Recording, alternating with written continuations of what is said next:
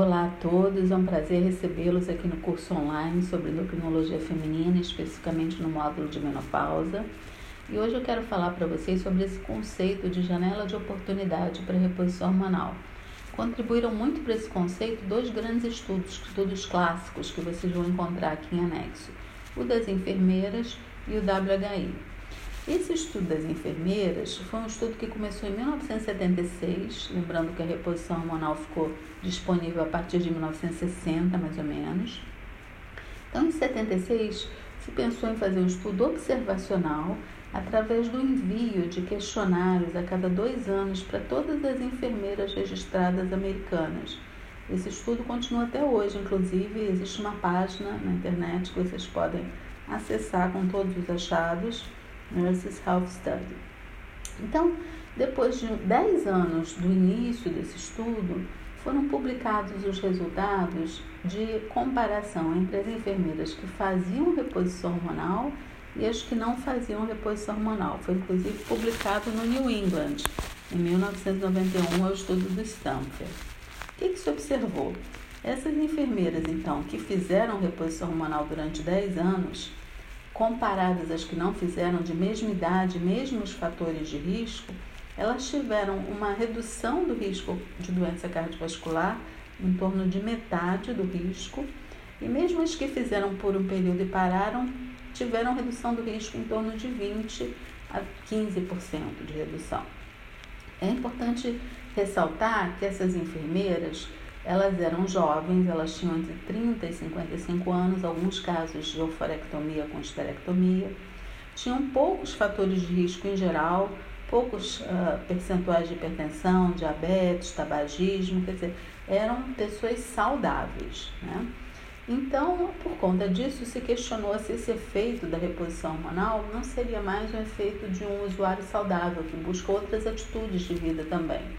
E para ver que realmente a reposição hormonal tinha benefício a longo prazo, se questionou a necessidade de um estudo duplo cego, randomizado contra placebo, e esse estudo foi o WHI.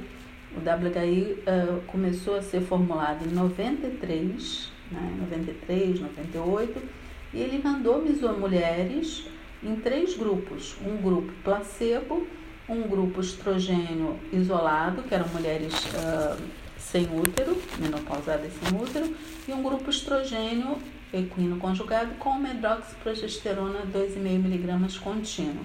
Em torno de 8 a 11 mil mulheres em cada grupo, um estudo multicêntrico americano.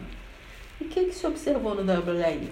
Depois de 5 anos de segmento, os resultados do grupo placebo contra grupo que usou estrogênio e medrox contínua é, foram decepcionantes, porque houve mais risco de doença cardiovascular, ao contrário das enfermeiras, mais tromboembolismo, que já se sabia.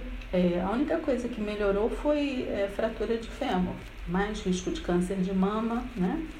E o grupo que usou só estrogênio conjugado teve seus resultados liberados depois de sete anos e não houve melhora significativa também em doença cardiovascular, em câncer de mama, houve aumento de tromboembolismo, o que melhorou mesmo foi a fratura de fêmur. Então, o que, que a gente viu comparando esses dois estudos, na verdade, e reanalisando o WHI?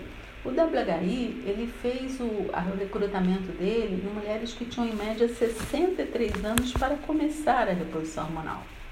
E dois terços do grupo tinha mais do que 60 anos, enquanto que as enfermeiras eram mais jovens, como eu falei. Quando se reanalisou o WHI por faixas etárias, se observou que as mulheres entre 50 e 59 anos, elas tiveram redução de eventos cardiovasculares, redução de AVC, elas tiveram um benefício global melhor do que os outros grupos. Mas, infelizmente, elas foram num N muito pequeno. Né? E isso se corroborou com estudos em animais, estudos do Dr. Clarkson, que fazia oforectomia em mulheres, em macacas, na verdade, e aí ele dava reposição hormonal logo depois da oforectomia num grupo e no outro grupo ele esperava dois anos para dar, que equivaleria seis anos na mulher. Então o grupo que ele deu a reposição imediata não teve arteriosclerose praticamente nessas macacas. E o grupo que ele demorou para dar, é, houve uma progressão da arteriosclerose idêntica a quem não havia usado reposição hormonal. Isso então trouxe esse conceito de janela de oportunidade. Quer dizer, tem mais benefício de reposição hormonal aquela que já está é, começando a reposição quando começa a menopausa, que não espere 10 anos para começar a reposição. Agora é importante a gente clarificar algumas questões sobre essa janela de oportunidade. Primeiro, essa janela de 10 anos é para quem vai começar a reposição hormonal. Quem já está usando deve continuar, se não houver contraindicações, deve manter por o maior tempo possível. Segundo, a janela de oportunidade, mesmo para começar a reposição hormonal, não é uma contraindicação. Se a mulher tem 60 anos e tem fogachos e quer começar a reposição, porque ela tem mais de 10 anos da menopausa, isso não é uma contraindicação. Contraindicação é câncer estrogênio dependente e trombose. Lembrar que 60 anos tem mulheres muito saudáveis e tem mulheres não tão saudáveis. Então, o risco-benefício tem que sempre ser acessado em qualquer mulher. Isso vai prevalecer sobre a questão dos 10 anos. De uma forma geral, as mulheres se beneficiam quanto mais cedo começam a reposição hormonal próxima à menopausa.